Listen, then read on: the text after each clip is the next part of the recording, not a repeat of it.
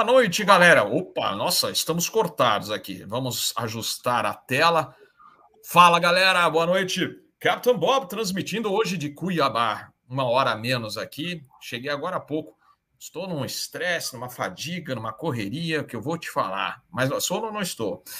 Mas hoje o assunto é justamente falar de fadiga, de sono, de cansaço.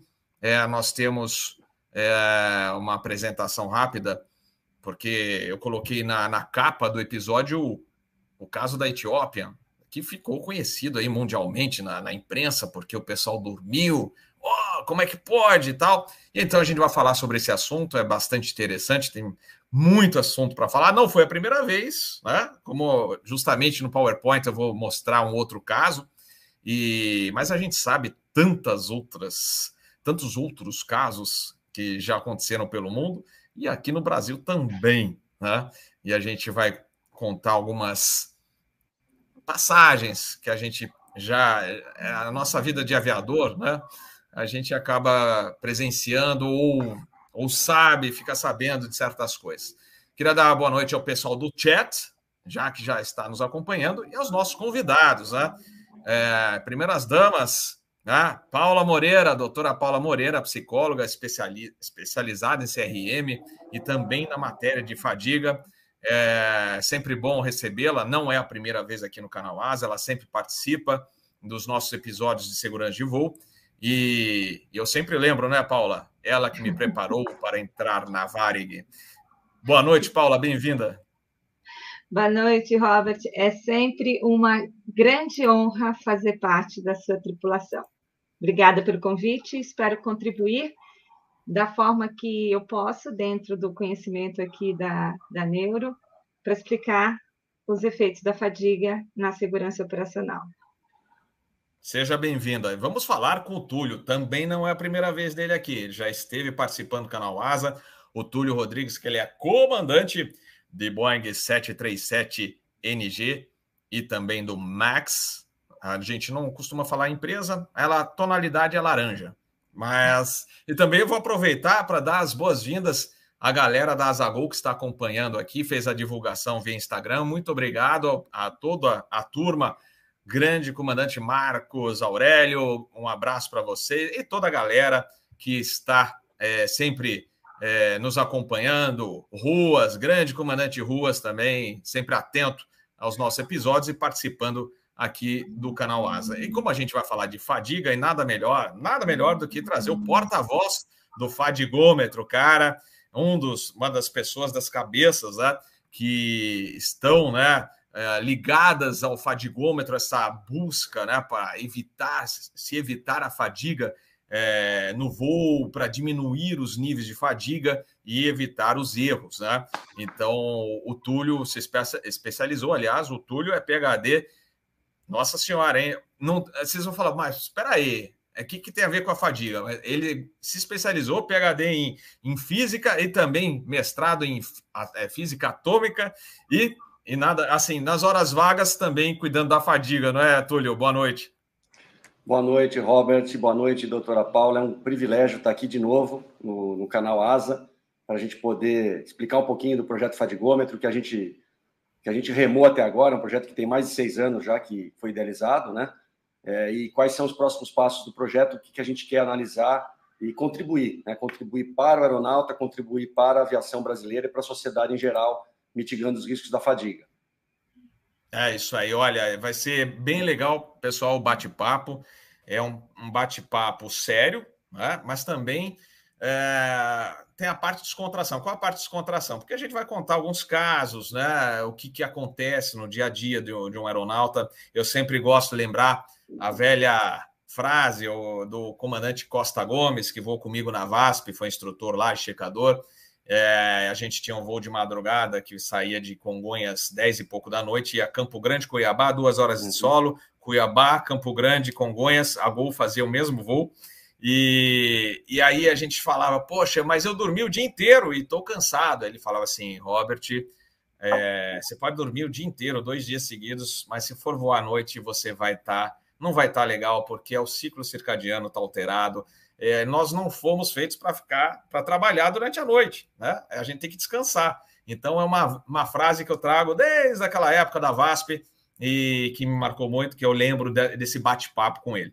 Então, vamos abrir a. Eu vou colocar um PowerPoint para falar um pouco do Etiópia e de outros dois casos. Um, a FAA não considera como é, tanto a parte de é, cansaço ou de fadiga, ele, a, a FAA atribuiu a outra, outro fator, mas existem comentários que falam assim, mas tem alguma coisa estranha, né? Mas antes da gente passar para o PowerPoint, tem gente chegando aqui que vocês não esperavam. Olha só quem apareceu aqui. Olha, vou colocar na tela para vocês. Paulo Licati, comandante de 737, que também é um dos mentores de toda essa batalha pela, né, pelo controle da fadiga. Seja bem-vindo ao canal Asa, ele que voa 737 numa empresa cargueira meio verde, né? Tem umas tonalidades diferentes, não é a, a toda azul. boa noite, Robert. Boa noite, Túlio. Boa noite, Paula. Prazer estar com vocês aí essa noite. Cheguei agora de voo, vim correndo aqui para não perder aí essa momento Ficou importante. Ficou no estresse e na fadiga para estar no ar às 8 horas, hein? Hoje foi bem voado. É, Valeu. isso aí. Bom, vamos lá. Então, eu vou colocar o PowerPoint. Vamos Deixa eu ver. Esta aqui. Eu estou usando uma internet paralela aqui, porque do hotel não deu ponto. Até por isso eu peço desculpas pelo pequeno atraso no início, porque a internet do hotel estava bem ruim. Então, deixa eu ver se vai abrir. Vocês estão vendo a tela dividida aí? Deixa eu ver. Agora eu preciso achar. É onde está. Aqui, ó. Achei. Então vamos lá. Vamos lá. Vocês estão vendo o PowerPoint? Sim. Sim. Ah, então tá bom. Deixa eu ver se está na tela que eu quero. Que eu queria colocar na tela essa. Agora sim, agora, agora vai ficar melhor. Agora vai. Agora sim. Pronto. Então vamos lá, falar da fadiga. Eu, na realidade, o sono, né? O pessoal vai comentar quem é especializado. Ah, um dos sinais de fadiga, a gente começa a bocejar, daquele aquele sinalzinho esquisito, fala, opa, né? Mas tem outros sinais interessantes que eu vou contar aqui, que a gente às vezes percebe, na hora você não, não se dá conta, mas depois você acaba percebendo que está fatigado, né? Então é interessante. Bom, vamos lá. O caso da Etiópia foi agora, 16 de agosto de 2022, 737-800 da Etiópia, que fazia o voo 343 de Khartoum, no Sudão, a Addis Abeba, na Etiópia, e, e ele não iniciou, na realidade, não iniciou a descida conforme programado no sistema de gerenciamento do, de voo, é computador né, da, da aeronave. Uh, a aeronave continuou, passou né, do, do topo de descida, do né, top of descent, que a gente fala, e manteve o nível 370, que era o nível de cruzeiro dele, ao longo de toda a rota e da, da chegada. E aí, só que na, no, no, na hora do bloqueio do aeroporto, que era o destino dele, da pista 25 da esquerda, após sobrevoar o último ponto, o piloto automático desconectou, desacoplou. E aquele sinal, aquele alerta do autopilot off, é que foi a salvação. Acordou a tripulação né, do, do Etiópia. Então, aí o som do alerta acordou a tripulação, e aí eles programaram, iniciaram a descida e pousaram 25 minutos depois, após sobrevoar o aeroporto. Deixa eu ver. Agora é o outro caso, um pouquinho mais antigo. Dia 5 de maio de 2012, pouca gente falou desse incidente grave. A tripulação desse A330 da Air Berlin pediu prioridade para pouso. Pam, pam, pam, pam, pam, pam. Olha só o que, que eles alegaram. Eles estavam sem condições físicas para prosseguir o voo. Eles estavam tão cansados que eles não. É, eles falaram: olha, não, temos mais condições de ficar voando. A gente precisa prioridade para o pouso porque a gente está esgotado. Tá? É, o voo vinha de Palma de Mallorca e pousou em segurança. Inclusive, é, na época relataram que ele pousou com autopilot é, conectado. Eles falam: olha, coloca o sistema de low visibility procedure. Isso aí eu não consegui é, confirmar até o nosso episódio de hoje, mas na época, se não falha a memória, eles pediram para o aeroporto implementar o low visibility procedure para eles fazerem o pouso pelo sistema automático da aeronave, é, porque eles não, não tinham condições, eles não tinham mais reflexo, reflexos para fazer, para operar a aeronave é, manualmente, porque estavam muito cansados, tá? Uh, e esse é o outro caso que eu falei que a FA não considerou como fadiga ou cansaço, foi 21 de outubro de 2009, o 188 da Northwest, é, que ligava San Diego a Minneapolis, né? Ele ultrapassou o destino em 150 milhas, tá?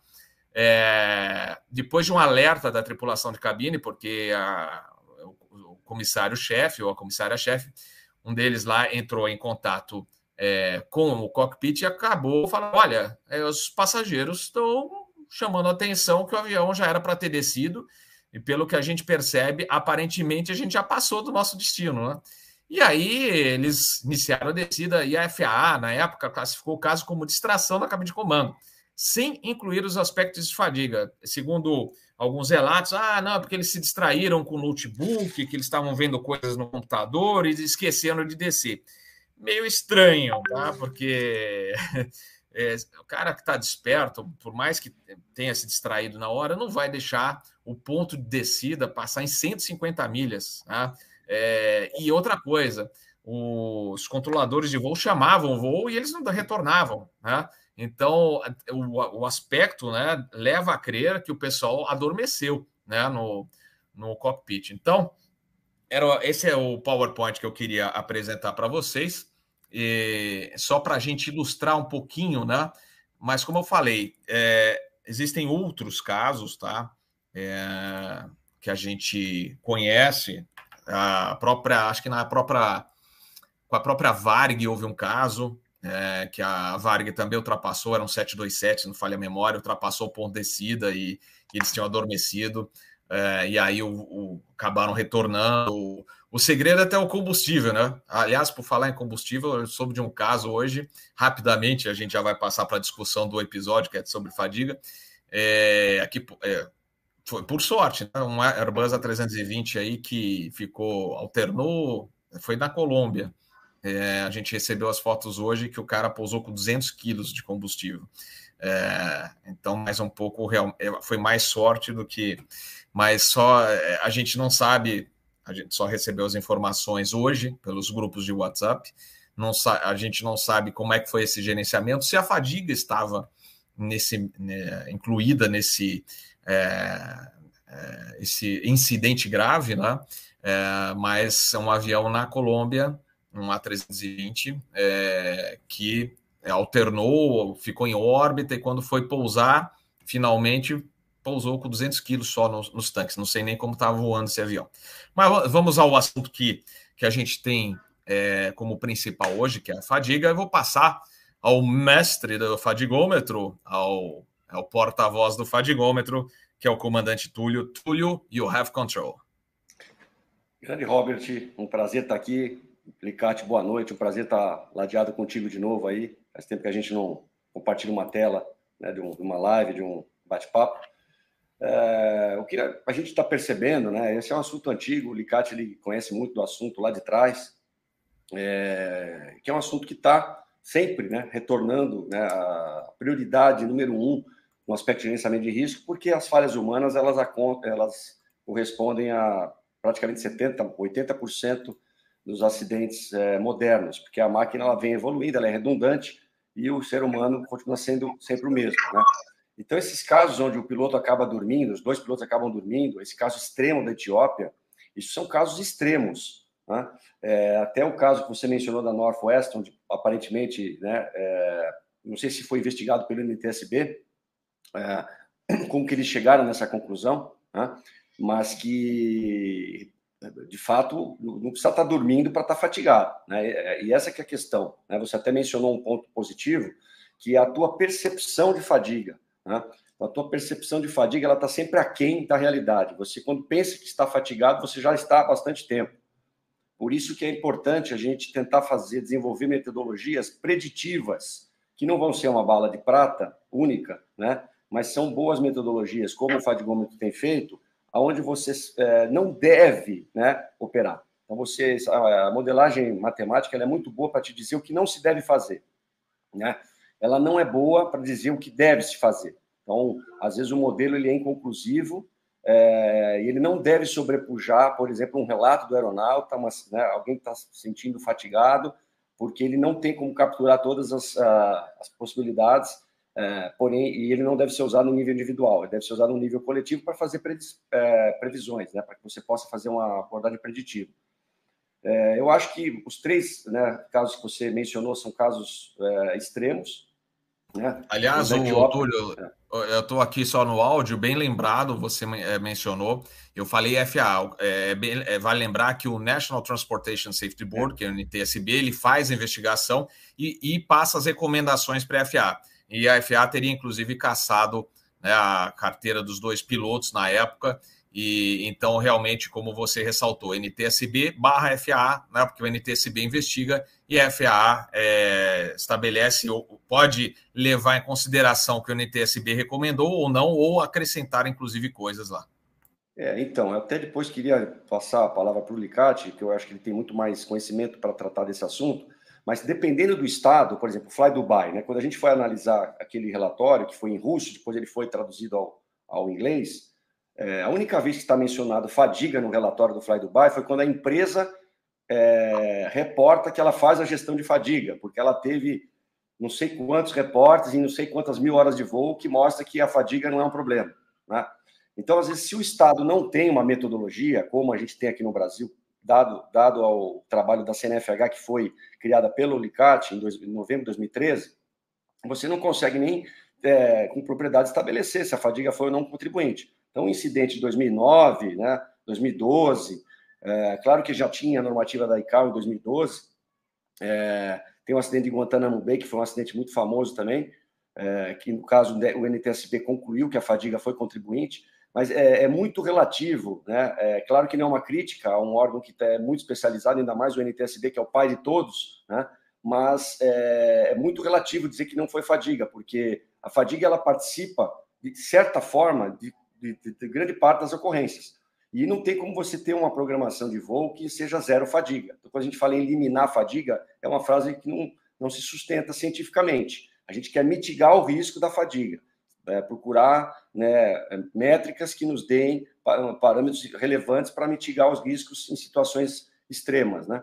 E aí eu, eu acho que é importante ouvir o Licati nessa parte da investigação, porque para contar né, como que foi criada a comissão no CNPA, a comissão ela vai fazer 10 anos no ano que vem, então é uma comissão que tem muito, produzido muito trabalho.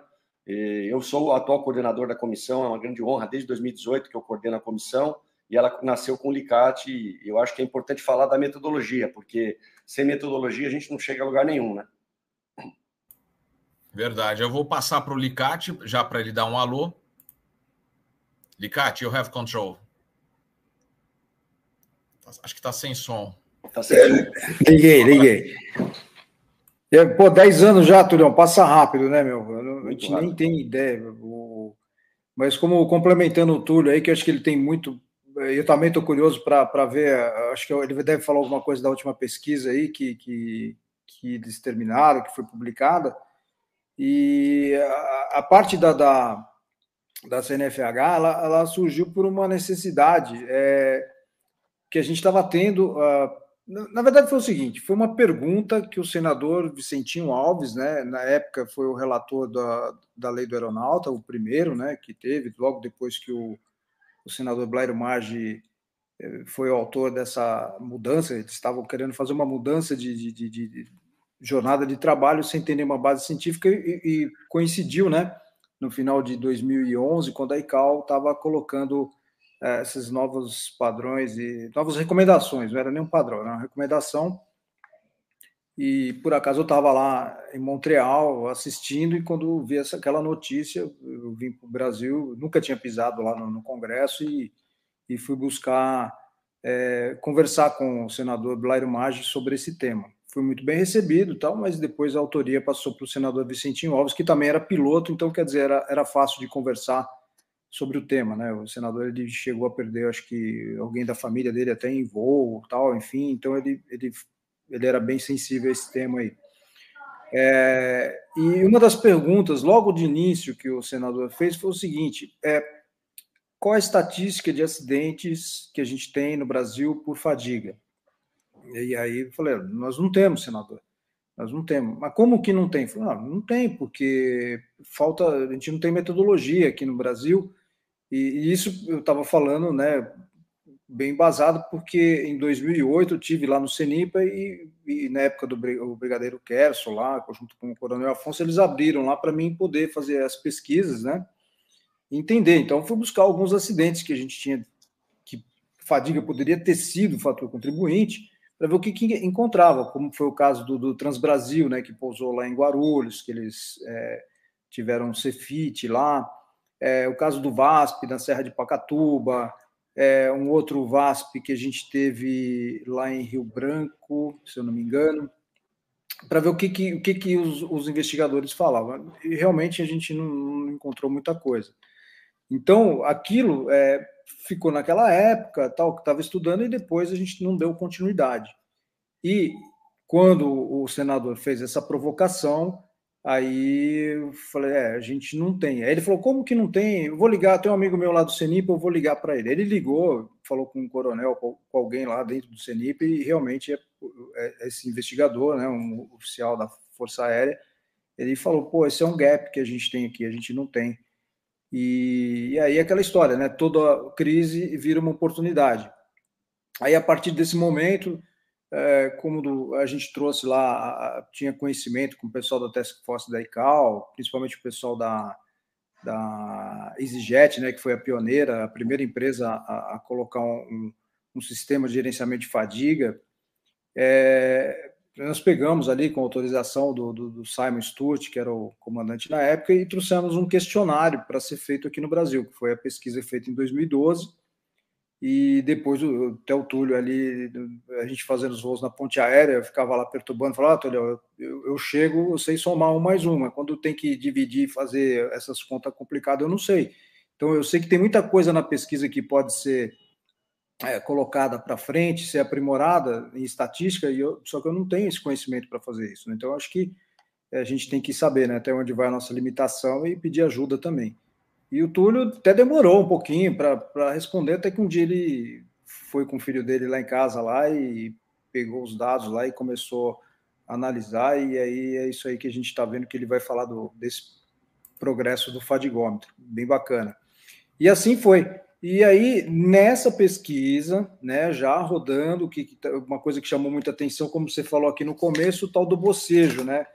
E, e o bocejo ele foi um, um ponto que chamou muita atenção. Então, tipo assim, 80% dos pilotos, 85%, se eu não me engano, diziam que estavam bocejando. E aí, por acaso, eu falei, pô, vamos buscar nos acidentes o que, que a gente tem de bocejo, no, nos acidentes mais recentes aí. É, era o, aí fui lá no 3054, achou lá o comandante, deu um bocejo abaixo de 10 mil pés, reclama de uma cefaleia, enfim, e aí vamos lá. Então, o que, que o CENIPA investigou? Fatores fisiológicos. Não, não falou nada, falou que a cefaleia era fator indeterminado. Fator é, do, do bocejo também nem comentou. No acidente do Legacy com o Gol, o comandante estava bocejando antes do acidente, tarará, tarará, e aquela conversa, quem leu a degravação, acho que vai se lembrar que era uma conversa meio de, de, de, de surdo e mudo ali, que as pessoas, que eles pareciam que não se entendiam ali na cabine. E perante a isso, né, é como é, sem informação não existe prevenção, é, nós levamos no CNPA né, essa que tinha tido bocejo, que a gente apresentou que essa pesquisa tinha é, apresentado alto índice de bocejo e que por que, que o CNIPA não tinha investigado. É, e aí, nessa, naquela discussão do CNPA, foi, ficou claro, né, nítido, né, a gente já sabia disso, mas que faltava uma uma metodologia para fazer essa investigação. E aí a gente propôs a criação da CNFH, né, unir todos os aí, é, pessoal das empresas aéreas, da, da, da é, sindicato, associações, para a gente pudesse então fazer essa comissão. E aí, como o Túlio está lembrando, já completa 10 anos aí o ano que vem. E foi assim. E de lá para cá, eu creio que a gente já teve aí grandes avanços, né? É, aquela história, quem em terra de cego quem tem olho é rei, e, e nisso a gente vem avançando aí, não só na, na, na investigação, mas também como na parte da nossa regulamentação.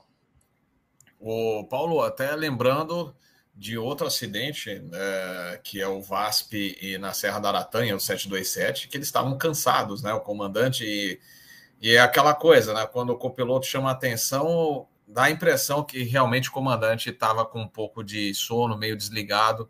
É, outras épocas a aviação era diferente, não tinha os sistemas de navegação que nós temos hoje para ajudar. E navegação era por VOR, DMR, etc. E, e aí a gente lembra que naquela na gravação da caixa preta você vê, percebe que o comandante está meio desligado e era madrugada, eles estavam voando fazia tempo e voar, é aquilo que eu falei, voar de madrugada já é, é diferente. Então, é sempre é mais um caso para a gente lembrar que pode ter sido também ah, um dos fatores contribuintes à parte do sono, né, do cansaço deles naquela hora, com uma navegação, com um sistema de navegação mais arcaico do que a gente tem hoje. Então, são várias, vários ingredientes e um deles pode ter sido a fadiga. Túlio, você gostaria de apresentar já o PowerPoint? Então, é, Robert, eu não sei se é, você quer fazer o fechamento com a doutora Paula a respeito desses acidentes, é, desses incidentes graves, desculpa. É, fica a, a, seu critério. O PowerPoint vai demorar uns sete minutinhos. Paula, quer esperar o PowerPoint? Eu acho. Está tá me tá, ouvindo? Tá, tá, eu acho gente... melhor, tá. porque, assim, na verdade, a abordagem que eu vou fazer, Túlio, é uma abordagem mais de como o cérebro reage a tudo isso que você está falando. É, o que, eu, o que eu pretendo fazer aqui, depois dessa sua apresentação, é assim: se quem está no comando é o nosso cérebro, como é que o nosso cérebro reage ao estado de fadiga? E uhum. aí, quem toma a decisão, que é o comandante, é, sobre que é. influência, sobre que radical livre, sobre que aspectos né, neurais é, influenciam e que afetam a segurança operacional. Então, está contigo. Show de bola. Eu vou, vou colocar o, o, o, PowerPoint, então, que o Túlio quer apresentar. É, a gente, justamente o que a doutora Paula falou, é, é engraçado porque às vezes você está com fadiga e não percebe. Você percebe, ou depois, aí você dá aquele estalo você toma aquele susto, né? Falei, assim, meu, o que está acontecendo, né? É, então eu recordo lá para trás um, é, a gente voando já no, no limite, é, assim, ainda de, dentro da regulamentação da antiga, né? Que agora mudou justamente com essa preocupação de diminuir os níveis de fadiga. É, e a, a gente no, no Airbus, no A320, você tem é, você pode dar o speed brake até o Conf 3. Conf Full você não pode dar o speed brake. E aí eu tinha, na minha cabeça, eu tinha, tava, tinha só solicitado o Conf 3 na aproximação ainda. E aí eu dei o speed brake, de repente ele dá o alerta, ó, oh, você tá Conf Full. E aí eu olhei aquilo, recolhi o speed brake, eu virei pro copiloto assim, eu, te, eu pedi o Conf Full já? Aí ele virou para mim, eu não lembro. então, são os aspectos da fadiga. Você vê que a, a, o que, que, o cérebro apronta com, com a gente. Você, é aquela história também que quando você está na estrada, que você passa por um ponto, fala, pô, já passei aquele ponto, não lembro. é mais ou menos isso. Então, vamos colocar. Assim, vamos... Uma coisa super importante, assim, acho que todo mundo sabe que eu dou aula de CRM, né? E uma das coisas que eu mais falo no CRM, quando eu vou falar sobre aspecto de fadiga, é que o sono manda em você. Você não manda no sono. E se você se você não encarar isso como a maior realidade, né, a maior verdade, você está afadado ao fracasso. É o sono que manda em você. Você não manda no sono. Aí você vê os meninos assim com aquela carinha assim hum. que é né, um microsono, aquela coisa de cair a cabeça porque ele que manda, ele que assume, ele é o comandante, ele diz, baixa essa pálpebra, aí você abaixa, e aí acontecem os acidentes. Depois eu vou lembrar um caso da VASP. Tá. vamos lá, vamos lá.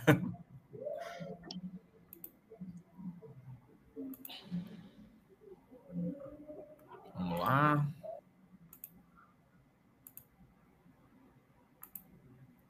Vocês estão vendo já o PowerPoint? Sim. Tá, já está na tela? Então tá bom, vamos lá colocar. Agora, beleza. Manda ver, Túlio. Obrigado, obrigado, Robert.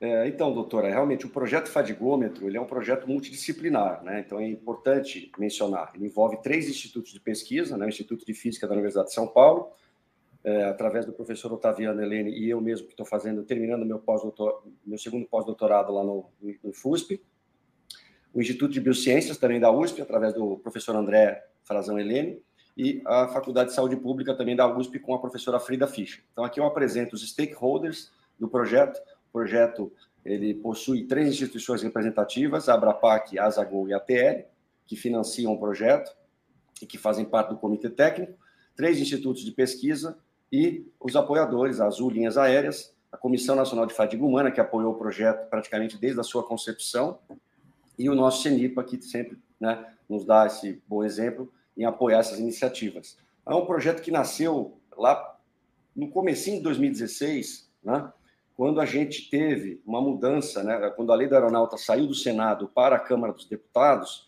nós nos deparamos com uma, uma complexidade grande em virtude do surgimento do RBAC. Né? Então, foi estabelecido na Comissão de Viação e Transporte, na época a Clarissa Garotinho era relatora, é, na negociação com empresas aéreas, com a ANAC, SAC, sindicatos, as associações, ficou estabelecido, inclusive com os parlamentares, de que seria importante tirar algumas métricas que estavam na lei, né, e remetê-las ao RBAC, para deixar isso mais, é, mais ágil e também poder, né, eventualmente, revisitar esse RBAC, né? Por audiência pública ou por uma consulta pública, é, dependendo, você pode alterar pontos do RBAC e já na lei ficaria muito amarrado, né? É, métricas, por exemplo, de limites de jornada, limites de horas de voo, limites de pouso, isso tudo estava na versão do PL 434 que foi aprovada na Comissão de Assuntos Sociais do Senado, final de 2014, eu acho. Então, quando houve essa mudança, a gente percebeu a necessidade de ter uma ferramenta independente, científica, né, para ser o foco da escala. Ou seja, a gente teria como, através de modelos biomatemáticos, estimar o nível de fadiga e sonolência daquela população durante sua jornada de trabalho, praticamente em tempo real, em virtude das mudanças regulatórias que estavam por acontecer. Pode ir próximo, por favor. Esse projeto começou a coleta em julho de 2018, porque em junho de 2018 foi aprovado foi, eh, foi aprovado no Comitê de Ética em Pesquisa no Instituto de Biociências da USP, e no mês seguinte a gente começou a coleta, e até o mês passado, dia 20 do 9, a gente tinha 860 participantes aeronautas. O primeiro questionário com questões biopsicossociais, eh, sociais e de saúde e rotinas de trabalho, né, estratégias de sono, ele contou com 796 respondentes, ele operou de julho de 18 até junho de 21, e em junho de 21 é, mais inspirados no RBAC, nas críticas que a gente estava recebendo dos aeronautas, nós reformulamos um questionário, um questionário muito mais endereçado ao RBAC 117, que já conta com dois, 267 respondentes. Nós temos praticamente 25 mil escalas no banco de dados, com praticamente 2 milhões e meio de horas de jornada. Então, é um projeto bastante robusto, né? E aqui, como o Licati apontou, eu vou falar sucintamente desse artigo que a gente publicou mês passado. Pode ser o próximo, por favor. É, esse artigo foi publicado no dia 15 de setembro né, é, do mês passado, no periódico Safety Science, é um periódico renomado, no qual a gente aborda né, é, as, as, causas raízes da fadiga as, né, e os riscos associados nas escalas de trabalho dos aeronautas, através de modelagem matemática, usando o modelo Safety Fast, que é um modelo bem conceituado no mundo, mas existem outros modelos, e o modelo é uma ferramenta. Tá? Esse artigo, qual foi a estratégia nossa? Como teve a coincidência né, entre o RBAC 117 e a Covid-19, então a Covid-19 ela impactou a malha aérea brasileira a partir de meados de março de 20, que foi quando o RBAC entrou em vigor. Nós verificamos que não, haveria, não seria inteligente, né, pelo investimento das entidades e pela expectativa que esse projeto tem gerado, a gente esperar a retomada do setor aéreo para fazer as análises. Então, a gente procurou um passado recente, de plena demanda, para a gente ver o que não foi adequado naquelas configurações para a gente propor recomendações. Então, nós pegamos de janeiro de 19 a 15 de março de 2020 e analisamos essas escalas é, com foco em é, é, jornadas na madrugada, ou seja, jornadas que ocorrem entre meia-noite e seis da manhã, tanto em eventos é, de voo como eventos que não são necessariamente é, tripulando um avião, por exemplo, um simulador ou uma reserva na madrugada, né? E um outro KPI, um outro indicador de performance foi as operações, aí sim, como titular do voo entre duas e seis da manhã. Então, são dois KPIs distintos que a gente procurou identificar como as causas raízes da fadiga. E como o Robert falou, nós não fomos concebidos para trabalhar à noite, né? E por isso, uma das recomendações que nós estamos fazendo é um estudo detalhado sobre o controlled rest. É, o controlled rest ele visa mitigar a chance do uncontrolled rest, né, que é o que nós estamos falando aqui. Né? Mesmo o microsleep, ou até o caso de cair no sono mesmo, é um estado já muito evoluído de fadiga. Né? Quando a gente fala de fadiga, a fadiga ela impacta a tua produtividade, ela impacta a tua comunicação, ela impacta a tua assertividade, ela impacta o teu alerta situacional. Você não precisa estar dormindo e tendo microsleep para estar com fadiga. Né?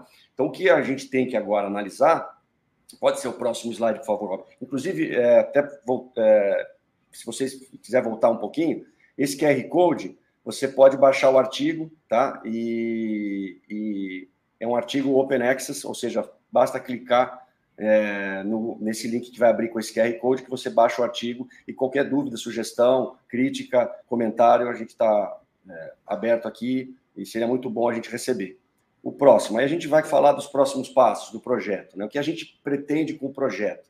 Fomentar o apoio institucional de outros stakeholders. Acho que, é, seguindo o bom exemplo do CENIP, o bom exemplo da Azul e da CNFH, é, a gente aguarda a resposta da ANAC. A gente já provocou a agência em 2019, inclusive o Licate estava junto, lá em Brasília, é, e fizemos um novo ofício no dia 14 de abril para a agência, pedindo o apoio ao projeto Fadigome. Estamos ainda aguardando um posicionamento da, da agência nesse sentido. E em maio desse ano, nós apresentamos na plenária do CNPA as recomendações desse artigo, foi publicado no Safety Science. Ele já estava submetido ao periódico, né, mas ele não estava publicado ainda em maio, foi publicado só em setembro, e ficou combinado né, com o Coronel César de que é, essa deliberação irá ocorrer na próxima plenária, do 30 do 11. Então, eu estarei lá em Brasília para esclarecer eventuais dúvidas e é, para que o comitê delibere, né? Tem um posicionamento acerca das recomendações, afinal de contas, é o Comitê Nacional de Prevenção de Acidentes Aeronáuticos, onde participam todas as empresas, participa o sindicato, participa as associações, né, CENIPA, ANAC, né? lembrando né, que essas recomendações elas foram endossadas por consenso pela Comissão Nacional de Fadiga Humana no dia 15 de março desse ano, onde também as empresas participam, a ANAC, etc.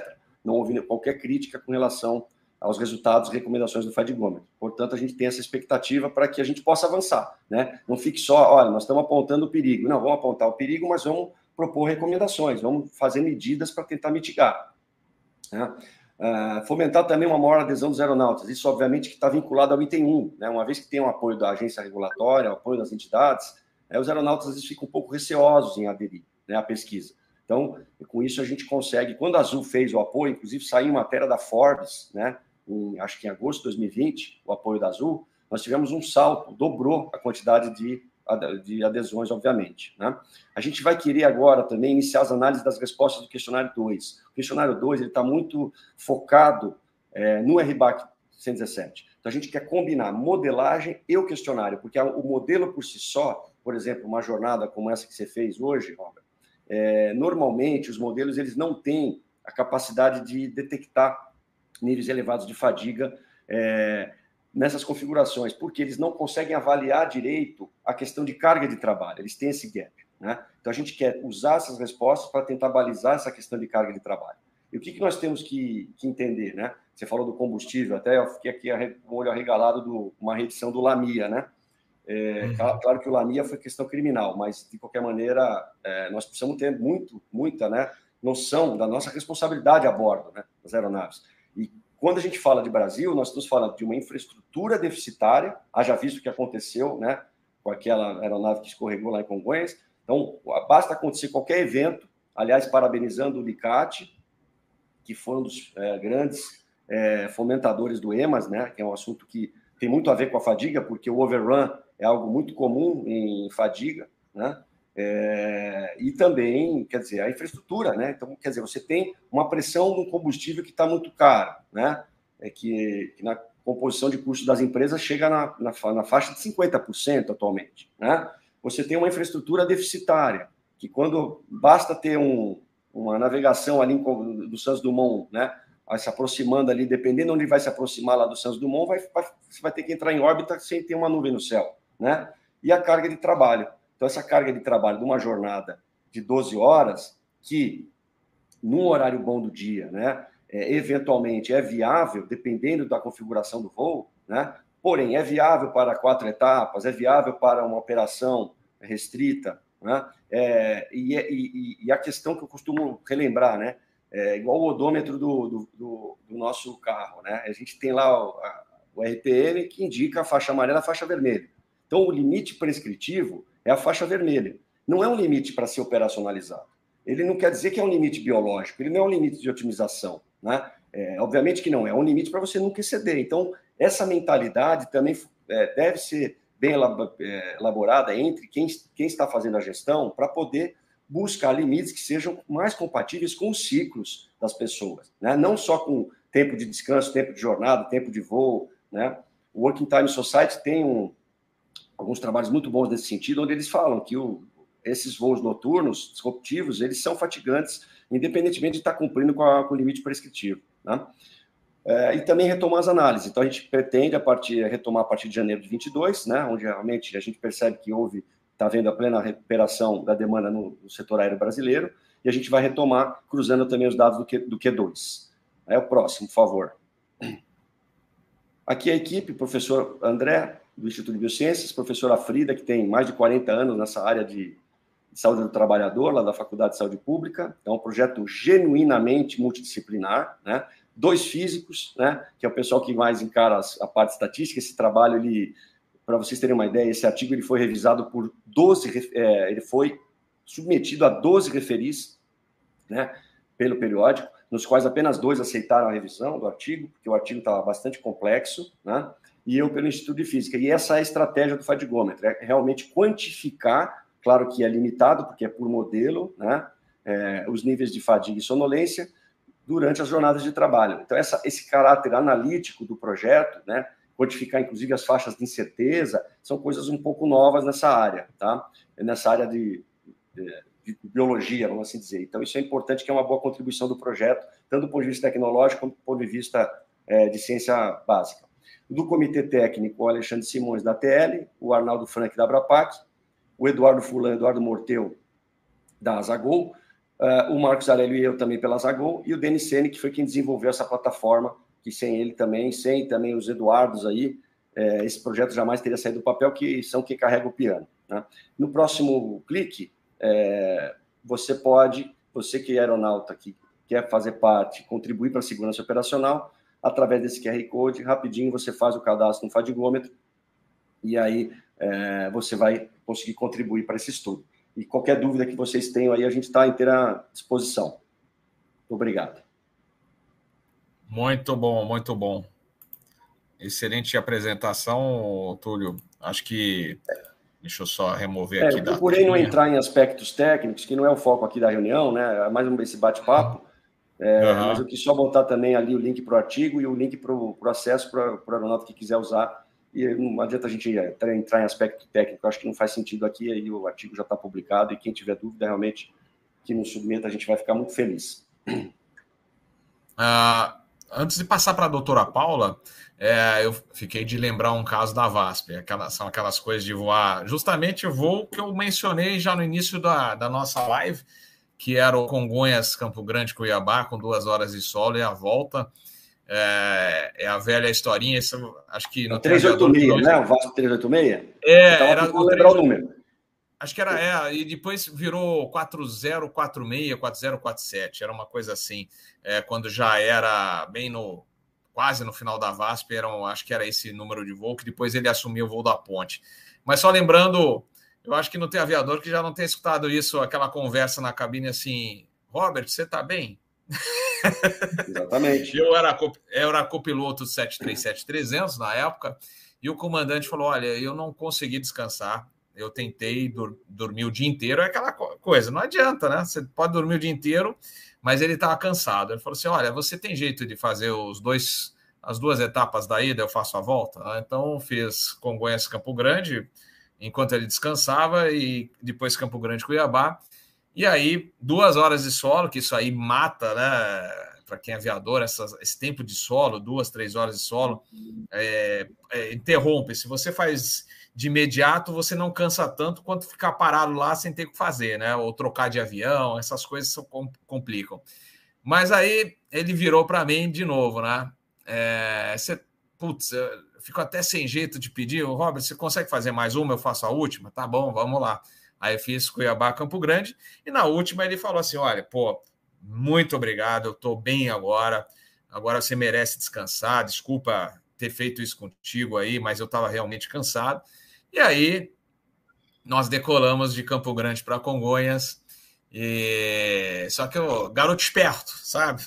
É, falei assim: olha, eu vou reclinar, mas eu fiquei com o fone aqui porque eu falei, tô desconfiado. tô desconfiado de alguma coisa. E aí peguei e dei uma reclinadinha assim, fechei o olho, né? E aí eu, com o olho fechado, de repente escuto aqui no ouvido assim, VASP, não sei, Centro Brasília, VASP, não sei o que, Centro Brasília. Aí você deu a... Aí eu, opa, despertei. Quando despertei, o colega do lado babando. Dormiu na outra também. A sorte é que eu fi, tá, estava de fone e escutei os chamados do Centro Brasília e aí é, despertei, porque eu já estava falando, olha, eu tô, estou desconfiado que não vai dar certo isso, e aí fiquei esperto, e aí, mas vocês observam que esse negócio de cansaço pega e, e o comandante lá, não, agora estou bem, agora estou bem, mas normal, né? Como a doutora Paula falou, o sono é que manda. Então, só vou passar fazer, as palavras. Para fazer um adendo só, Robert, só, só para fazer um adendo nisso que você está falando do controle de rest, na Europa, né, ele é aceito, né, é, na Austrália também, diversos estados aceitam o controle de rest porque é, uma, é, como tampar o sol com a peneira. Imagina se você tiver sido atropelado às 4 horas da manhã, você vai fazer uma. vai passar num centro médico, você vai esperar que aquele médico que vai te atender tenha descansado alguma coisa. Né? É como se eu tivesse, olha, eu vou fazer uma cirurgia cardíaca, né? eletiva, daqui um mês. O médico marcou para as três da manhã a cirurgia. Você vai falar, não, é, eu prefiro não fazer essa cirurgia às três da manhã. Né? Nós temos cirurgia eletiva às três da manhã, nós não temos para onde fugir. Então, a gente sabe que a gente vai fazer uma cirurgia eletiva às três da manhã. Já que a gente sabe que a gente vai fazer, por que não fazer essa, essa, essa divisão? Então, a FAA não aceita, o, o Brasil também não aceita, né? A ANAC também não aceita. Então, a gente quer jogar luz nessa questão, fazer uma pesquisa, colhendo dados, né? Para poder comprovar. Porque tem uma pesquisa, inclusive, da doutora Elaine Marques, acho que é de 2017, que ela mediu uma prevalência da ordem de 50, acho que é 56% do sono não intencional a bordo. Inclusive, acho que a própria Abrapac que, que é, encabeçou também essa pesquisa junto com a doutora Elaine. Então, assim, está medido, né? O pessoal da Air France veio falar comigo em São Francisco, final de 2019, a respeito disso, né? Então, é um assunto que a gente tem batido. Só para fechar essa parte da, da, madrugada, porque a madrugada é bem crítica, né? É verdade. Vamos ainda falar muito. Doutora Paula, you have control. Bom, é, eu vou falar do que eu sei falar, que é sobre o cérebro, né? É, que é quem manda.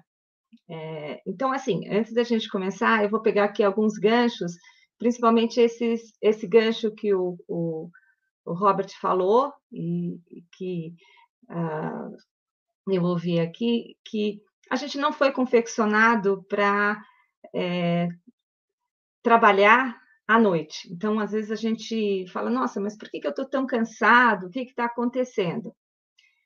Então, para começo de conversa, a gente precisa entender quem toma a decisão, quem é o comandante master de tudo isso, e o comandante master é o nosso cérebro. Quem é ele que toma as decisões. Quanto mais você conhece esse comandante, quanto mais você conhece esse é, esse controlador e tudo mais, mais você entende os efeitos da fadiga, os efeitos do sono. Então, assim, como é que funcionam as coisas? Como é que funciona esse cérebro? Como é que funciona esse comandante? É, nós viemos de uma evolução. Nós, o nosso comandante, ou o nosso cérebro, parou a sua evolução há 60 mil anos. Essa é a informação mais preciosa que todo mundo tem que ter, inclusive os gestores das empresas aéreas. Então, assim, quem está no comando dessa aeronave é um piloto cujo cérebro parou a sua evolução há 60 mil anos? Sim, é uma realidade. Não sou eu que estou falando, quem dera é a ciência. Então, hum, justamente por isso, Robert e, e, e todo mundo que está ouvindo a gente, é, nós fomos projetados, forjados, confeccionados para dormir à noite. Por quê? Porque se esse cérebro parou sua evolução há 60 mil anos, é, é, era, era convencional ou era o esperado que você dormisse à noite, porque à noite você se tornava uma presa menos fácil. Então, existe todo um processo é, feito é, organicamente para que você possa se proteger à noite. Então, você dorme à noite e está desperto durante o dia, e isso nós temos uh, uh, as explicações na própria melatonina, né? A melatonina é produzida é, no escuro e ele para a sua produção quando o cérebro percebe que há a luz. Então, a partir da luz, você está sob ameaça e você então precisa ficar atento. Ainda pegando um pouquinho da história desse comandante tão importante que está no comando aí das nossas aeronaves, que é o nosso cérebro, é, nós viemos de uma evolução, começando, eu sempre falo aqui na live, começando por um cérebro reptiliano, na, em, é, como se fosse um puxadinho, né? Logo em cima tem o sistema límbico, e acima desse límbico nós temos o córtex pré-frontal, que é que nós, também conhecido como a massa cinzenta.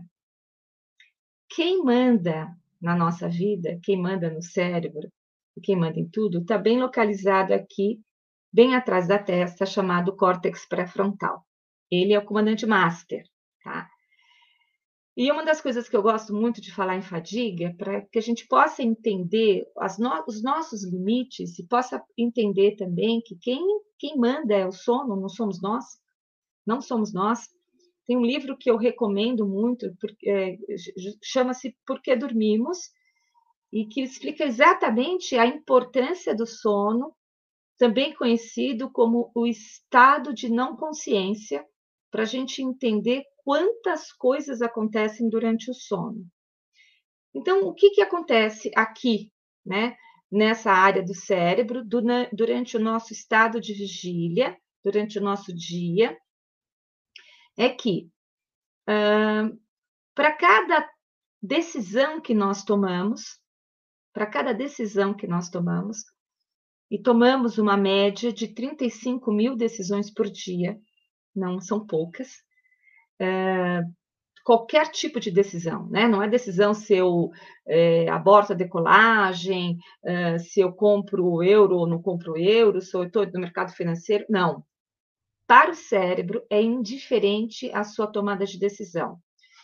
Coloca essa blusa branca para aparecer lá no, no live ou coloco a blusa verde? Ah, acho que é branca. É uma tomada de decisão.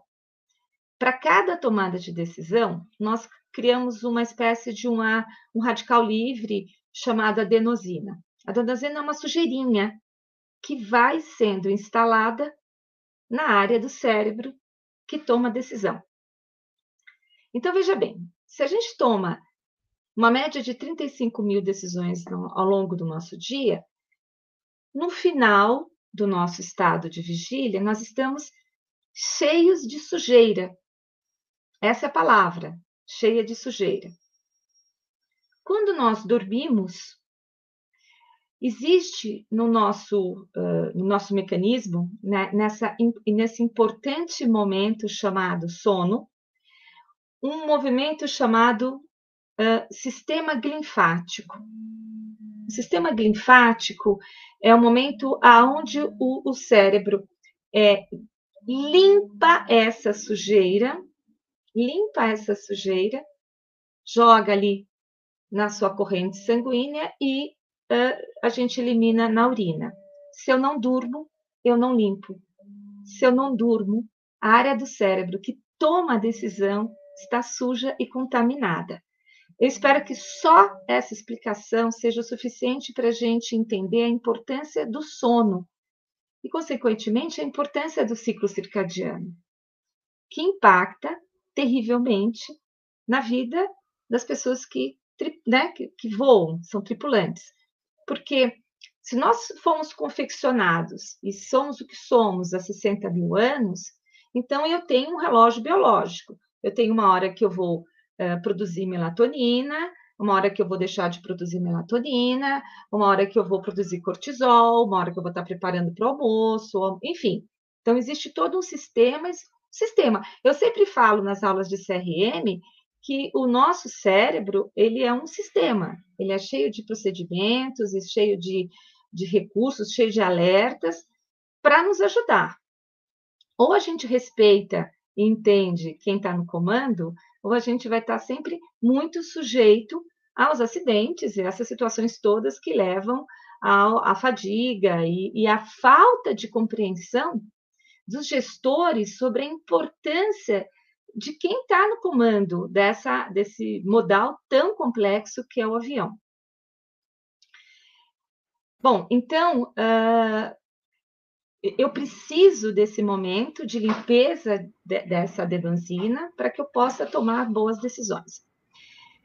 Uh, quando eu pergunto nas aulas, é, para quem já esteve em estado de fadiga, quais foram as suas reações é, visíveis e fáceis de você de, decifrar, né, de você falar? Uh, falta de comunicação, Preguiça, a gente tem preguiça de se comunicar, porque a gente está cheio de adenosina. A gente baixa a consciência situacional, a gente fica de mau humor. Eu falei três fatores de CRM. Fadiga é uma das coisas mais importantes que a gente fala quando a gente fala de modelo TEM. Modelo TEM, o gerenciamento dos, dos erros e das ameaças. Então, vamos lá. Para que a gente possa é, evitar o erro, eu preciso enxergar as ameaças. Isso chama-se modelo TEM. Se eu enxergo as ameaças, eu evito o erro, porque é muito mais fácil, muito mais difícil a gente gerenciar o, é, o erro do que gerenciar a ameaça. Se a fadiga é uma ameaça, e a fadiga impacta em, em, aqui, facinho de falar, três situações muito direcionadas ao CRM, então fadiga é uma ameaça. E se ela é uma ameaça, ela vai me induzir ao erro. Quando você respeita é, todos esses aspectos físicos, principalmente no que diz respeito ao cérebro, e principalmente no que diz respeito a quem manda na, na decisão, que é o cérebro, a gente evita o erro.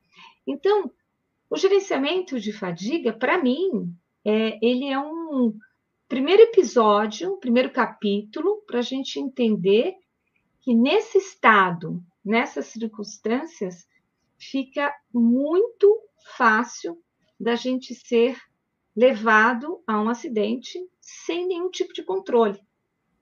É, a, gente não, a gente não controla o sono, a gente não controla essas reações.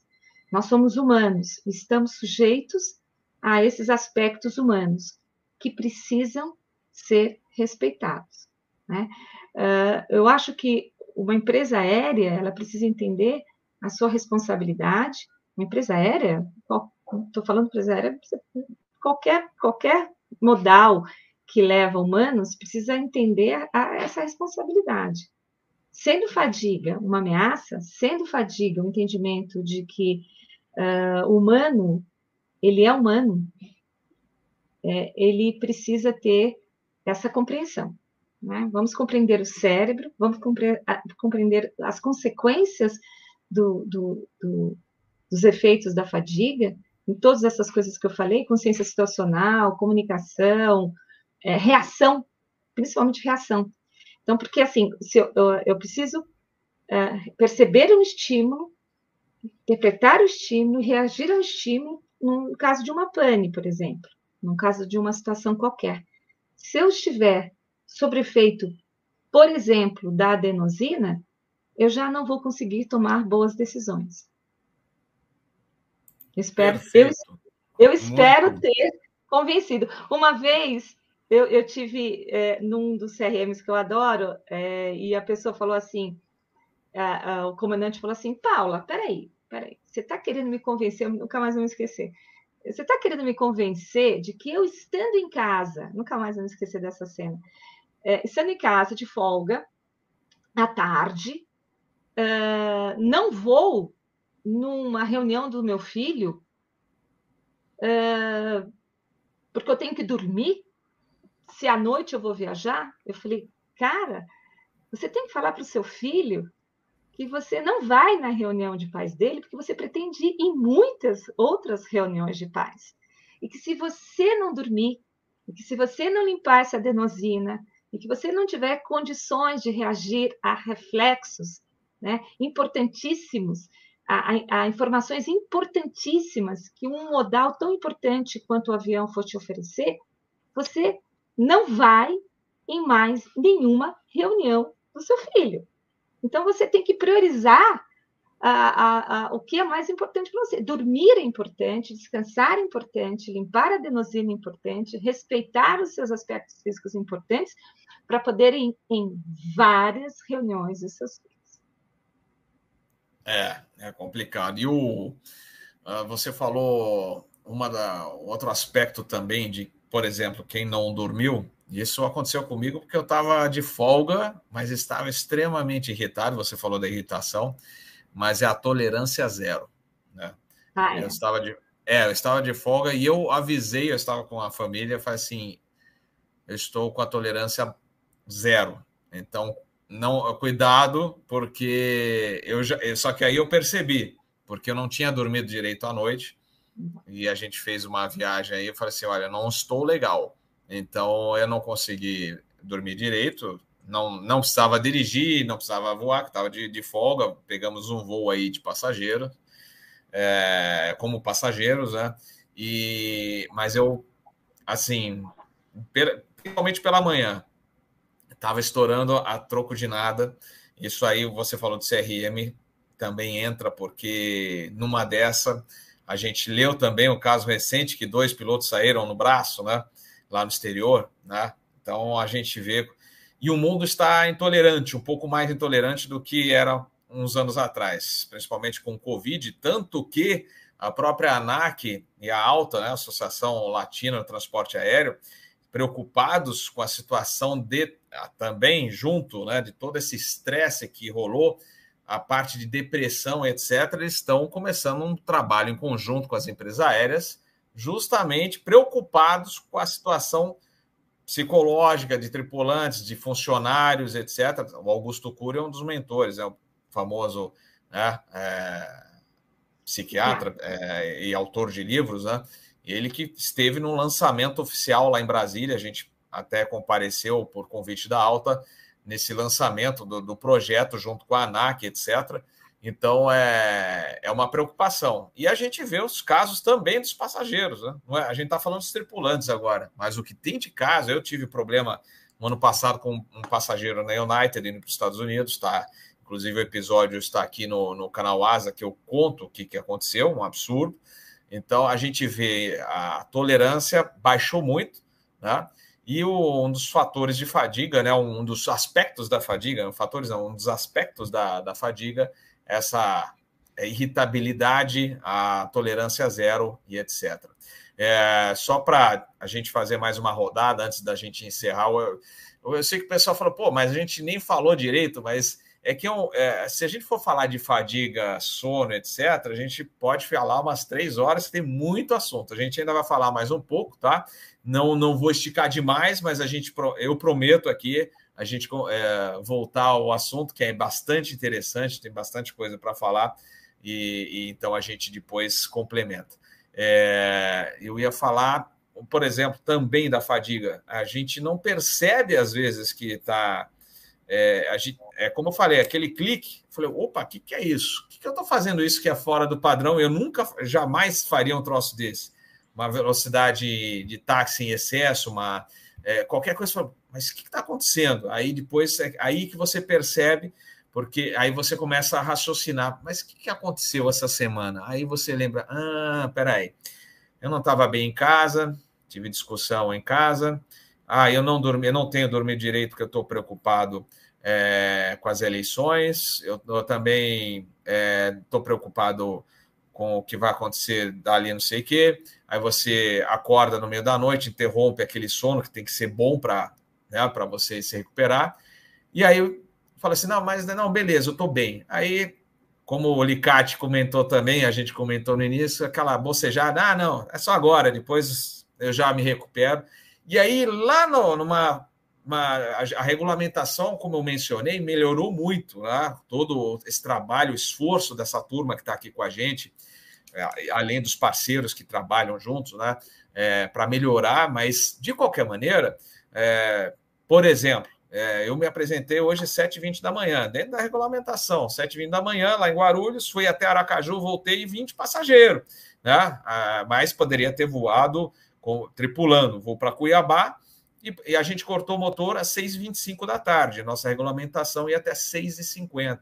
Então, lógico, a, a, jornada começou hoje, mas é aquilo que eu falei. A gente não sabe lá para trás se você tem dormido direito, é, se as coisas estão bem em casa, se você tem. Tem gente que tem, às vezes, tem filho doente, infelizmente, ou um parente doente que está preocupado. Isso tudo influencia, não tem jeito. O Inheco perguntou: eu vou jogar para a gente fazer a nossa rodada final antes da, de encerrar, é, vou passar para o Túlio ou para o Licate, quem quiser. Falou, como é que a gente evita a fadiga? Lógico, é o que eles falaram aqui. Procurando manter uma dica boa, exercício. Façam regularmente exercício que ajuda, tá? Então procure manter a alimentação é, dentro dos horários adequados, uma boa alimentação, exercícios físicos, é, vale para todo mundo, tá? Não é, Robert, eu posso é, só. É, é super importante Pode, pode. Posso, é, tá. É, eu, é, é que você está falando de exercício físico, é, eu queria super dar aqui uma, uma super dica com relação à fadiga. É o seguinte: é, quando a gente dorme, né, essa, esse momento tão importante, né, Túlio, né, Licate, que a gente sabe que afeta muito a nossa tomada de decisão, é, nós chamamos de sono o estado de não consciência. Isso é uma dica super importante para os pilotos, para quem tripula, enfim. É, para todos nós, eu acho, na, na, na, no geral. É, o estado de não consciência, quando nós estamos no, no, período de sono, nós chamamos de sono restaurador, tá? Então, nós vamos restaurar, nós vamos arrumar, nós vamos deixar tudo pronto para a próxima jornada. Uh, uma das coisas muito importantes que existe nesse período é o trabalho do hipocampo. O hipocampo é a área do cérebro, olha só o que eu vou falar, a área do cérebro que vai trabalhar memória, vai trabalhar aprendizado, vai trabalhar uma série de coisas. Entre outras coisas, meus queridos pilotos, o hipocampo é responsável pela relação espacial. Então, para que você tenha uma boa relação espacial, seu hipocampo tem que estar ok. O hipocampo é uma área extremamente sensível ao cortisol, o hormônio responsável pelo estresse, né? Que ninguém vive estresse nos dias de hoje. E aí a dica é o seguinte: a dica de hoje, para terminar bem o dia, para a gente saber bem saber, falar sobre gerenciamento de fadiga, esta área do cérebro, o hipocampo, que é muito sensível ao cortisol, ela consegue repor neurônios. Como é que ela repõe neurônios? Essa é uma descoberta importantíssima da ciência. A gente consegue repor é, é, neurônios no hipocampo, responsável pela relação especial, através do exercício físico. O exercício físico, ele precisa ter duas características para repor neurônios o exercício precisa ser metabólico, você precisa suar, e o exercício precisa ser prazeroso. Então, saúde mental diz respeito a qual exercício me dá prazer e é metabólico. Então, vou jogar tênis, vou jogar vôlei, vou é, dançar, o que quer que seja, mas é extremamente salutar, principalmente para quem precisa da relação espacial e para quem precisa repor neurônios numa área tão sensível ao cortisol quanto o hipocampo. Fica a dica. Show, show. Era, você vê que ligou. Tá? Falei do exercício, é super importante, né? E é, é, é, é bom. Uh, inclusive, a gente teve um período aí da, das escalas que a gente não estava. Eu, a gente não conseguia tempo para fazer exercício. E não sei se é a, famosa AFA, mas que aumentaram os casos de IDMs e problemas é, é, justamente por, pela falta de possibilidade da turma fazer mais exercício, descansar mais, é que começaram os problemas. E aí, opa, esses dependendo desses bate-voltas muito é, em sequência, também não servem. Por mais que a pessoa fale, ah, vou ficar em São Paulo. Ah, só bate-volta, excelente, né? Tem gente que gosta, né? Mas aí o cara sai de manhã cedo para pegar, se apresentar em Guarulhos 10, 11 da manhã, vai até Fortaleza, volta, chega à noite, vai chegar em casa meia-noite. Dia seguinte, de novo, a mesma jornada. Exercício nenhum, quatro dias aí começa, ó. Aí quando vê, tá doente. E aí foi uhum. o que uhum. aconteceu. Não, eu não tenho as estatísticas se realmente, é, é, mas o que a gente escutou é que nesse período que fizeram um teste de mais bate-voltas, o pessoal adoeceu mais. Então, é, como o Inheco perguntou aqui no chat, né, são, as, são coisas que a gente pode fazer. É, regulamentação, procurar seguir, descansar bem. À noite é, é, complicado, mas sempre que possível, descansar bem antes do voo é, e para você estar tá restabelecido. Uma, também é importante que os hotéis onde as tripulações fiquem, porque a gente tem o pernoite e tem o perdia. Às vezes a pessoa chega de manhã, vai sair à noite, precisa dur dormir durante o dia, que o hotel tenha apartamentos ou o local seja silencioso. É, esses dias aí, lá em Fortaleza, tinha música, e tinha parte da tripulação que não conseguiu dormir direito. Então, tem que, tem que ter esse cuidado, o hotel tem que ter boa acomodação para a pessoa descansar, falar, Olha, agora estou conseguindo descansar legal. Tem que ter acesso a boa alimentação, exercício físico. Então, são várias dicas. Mas eu vou passar, já falei demais hoje, eu vou passar para o Licate. Licate, já vou emendar aí uh, com as considerações finais. E se você quiser emendar alguma coisa relativa também a esse processo da. Falando da fadiga, né? O que, que é importante, não só para o tripulante, né? É, para evitar a fadiga ou para diminuir os níveis, né? Às vezes é complicado, mas diminuir os níveis. Um voo de madrugada, você voa cargueiro, voa muita madrugada. Já pode deixar alguma dica aí para o pessoal. É, isso aí, Robert. O, o voo da, da, com a nova regulamentação melhorou muito, né? Então, limitando essas duas madrugadas aí, a gente pode dizer assim, não vou dizer que, ah, que, que não é que a gente não se sente sonolento, sente sim é, somos seres humanos, é como a, a Paula falou, o Turi falou, nós somos seres diurnos e não noturnos. Então, durante a madrugada, a gente está passando ali por alguns processos ali, né, do, do, da melatonina, do sangue, né? Aproveitando esse, essa parte de melatonina, dizer que a gente tem as janelas do sono, né? E quando a gente tem muita, quando eu estava na Vasco, muita, muito comandante falava assim, não, vou segurar para dormir à noite. Aí chega à noite e não consegue dormir, e aí tem que voar 5, 6 horas da manhã. E aí fica... Então a gente tem que aproveitar essas janelas do sono, né? Que é logo depois do almoço, né? E lá por volta das 10 da noite. Então, assim, se tem, se tem sono, dorme.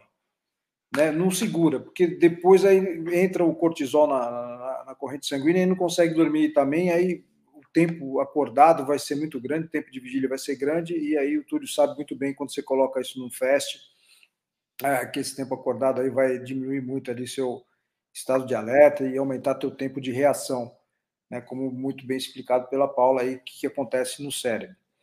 É, outras dicas, né? Ah, uma coisa muito importante é o control rest. Você, por que não fazer? Que sendo que na prática eu duvido que a maioria dos pilotos não façam né, que a gente dá aquela descansadinha, dá aquela... então tem que ter ser uma coisa regulamentada para que não vire é, é como o, o, Robert comentou, às vezes o, o comandante sempre pergunta para o copiloto se ele está bem, o copiloto sempre vai estar tá bem, principalmente quando a etapa é dele, ele, ele vai querer fazer a etapa, e, e aí a, acaba os dois ali caindo no sono, que pode acontecer, que, vamos, que é impossível, não, não é impossível. Então, o control rest, quando ele vem regulamentado e com um processo para ser feito, ele é importante. E isso é uma recomendação, inclusive, da própria ICAO, né, da Organização de Aviação Civil Internacional.